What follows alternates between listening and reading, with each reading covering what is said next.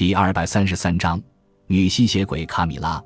老将军俯身触摸那块破碎的墓碑基座时，他的眼神一直盯着地面。拱门上雕刻着恶魔的图案，老哥特式的雕刻在愤世嫉俗的可怕想象中闪耀着光芒。面对他迷人的笑容，我点头微笑，刚要站起身来说些什么，就在这时，一声大喊，我身边的那位老人抓起樵夫的斧头向前冲过去。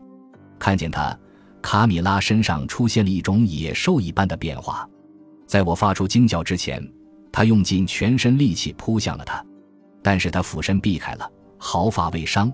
然后用他的小手抓住了老人的手腕，他奋力想要挣脱，他的手松开了，斧头掉在地上，卡米拉不见了。他靠着墙，脚步蹒跚，他那灰色的头发直立着，脸上满是汗水。仿佛刚刚踏在死亡的边缘，这惊人的一幕一瞬间就过去了。我随后记起来的第一件事情就是，站在我身前的夫人不停地重复着一个问题：“卡米拉小姐到哪儿去了？”我详细的回答说：“我不知道，我说不好，她向那边走了。”我指着夫人刚刚走进来的那扇门，又说：“就在一两分钟之前。”可是自从卡米拉小姐进来，我就一直在走廊里站着呀。他并没有折回来，然后他开始逐门逐户的呼唤卡米拉的名字，不过没有任何回应。他说他自己叫卡米拉。还没有平复的老将军问道：“是的，卡米拉。”我说：“啊。”他说：“那是米勒卡。很久以前，有同样一个人，也有许多其他的名字。米勒卡·康斯坦因伯爵夫人。我可怜的孩子。”尽快离开这个被诅咒的地方吧，去牧师那里，在那里待着等我们。只有在那儿，你才是安全的。快走！但愿你再也不要见到卡米拉，你再也不会在这里看见她的脸了。就在他说话的时候，一个有着我所见过的最奇特长相的男人走进了小礼拜堂，站在刚刚卡米拉走过的门旁边。他个头很高，身体单薄，有点驼背。肩膀高耸着，穿着黑色的衣服，他的脸是棕色的，有着深深的皱纹。他戴着一顶插着羽毛的奇怪形状的帽子，他的灰色长发披垂在肩上。他戴着一副金边眼镜，走路的步伐缓慢而摇摆，不时地看看天空，又看看地面，脸上似乎带着永远的微笑。他挥舞着细长的胳膊，打着莫名其妙的手势，干瘦的手上戴着肥大的黑色手套。他来了，将军说着，非常高兴地迎上前去。我亲爱的男爵，我多么高兴能见到您！我没想到这么快就能见到您。他向正好也这时候回来的我的父亲示意，并领着他称之为男爵的这位老绅士和我父亲会面。他非常正式地介绍了他，他们两人随即进入了热烈的交谈中。陌生人从他的口袋里取出一张纸，摊开在一座墓碑前。他手中拿着一支铅笔，在纸上指点着。从他们的言语中，我猜那是这座小礼拜堂的图纸。最后，他读了一段一本小破书上的内容，结束了他的演讲。他们从祭坛上走下来，就在我所站地方的对面。他们一边走一边说着话，然后他们开始用步子丈量距离。最后，他们在一面侧墙前停了下来，随后开始了仔细的搜索。他们把挂在墙上的常春藤扯了下来，用棍子叩击墙上的石灰，这儿敲敲，那儿敲敲。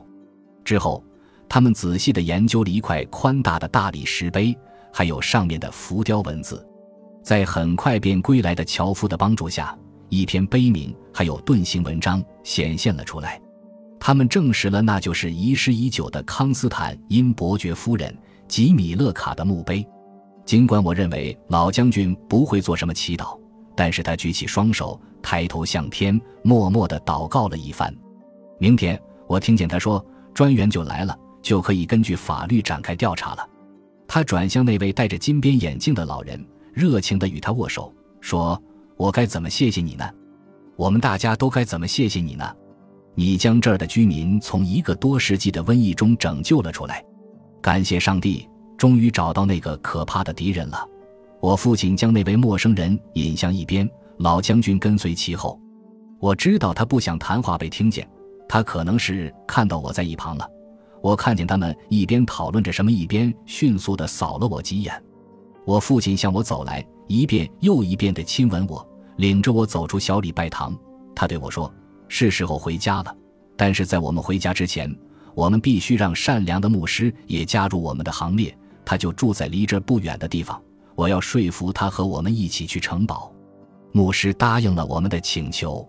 当我们到家时，尽管已经非常疲倦了。但是都很开心。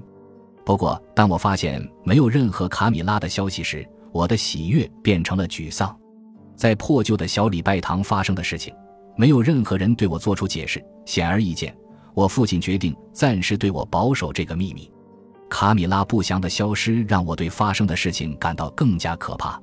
晚上的休息安排很奇怪，两名仆人还有夫人要在我的房间里坐一夜。我父亲和牧师在隔壁的更衣室值班。那天晚上，牧师举行了非常隆重的仪式。我想，如此特别防范的目的是为了保护我的安全。几天之后，我就明白了一切。在我每晚的苦难终止之后，卡米拉也消失了。你肯定听说过那骇人听闻的迷信说法，它广泛流传在南北斯洛文尼亚、莫托维亚、西里西亚、土耳其、塞尔维亚。波兰甚至俄国及关于吸血鬼的迷信说法，如果人类的证词在众多的调查团的面前本着仔细、严肃、公正的态度，每一篇证词都由精选出来的团结而智慧的人提供，构成了比其他任何案件都要庞大的案件汇报，是可信的话，那么就很难否认，甚至怀疑吸血鬼的存在了。第二天，在康斯坦因礼拜堂，正式行动开始了。米勒卡伯爵夫人的墓被打开了，将军和我父亲认出了这张美丽的脸庞。尽管他已经被埋葬了一百五十年，他的脸上仍然带着生命的光彩。棺材中没有任何尸臭。两名医学人员，一名是官方的，一名是本次调查的发起者，都证实了一个不可思议的事实：这具尸体还有着微弱的、可以被察觉到的呼吸，而且还伴随着心脏的搏动。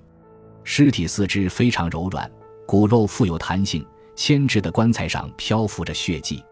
当时，这就是有关吸血鬼的所有确认无疑的痕迹和证据。因此，按照古老的方式，尸体被吊出棺材，一根锋利的木桩钉进了吸血鬼的心脏。他发出了一声刺耳的痛苦的惨叫，就像一个活人在临终的痛苦中发出来的那样。他的头颅被砍了下来。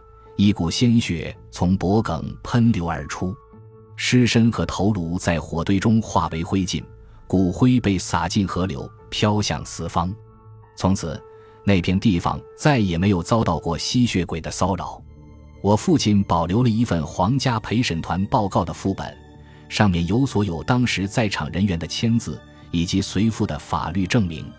就是从这份官方文件上，我才了解到那惊人的最后一幕。感谢您的收听，喜欢别忘了订阅加关注，主页有更多精彩内容。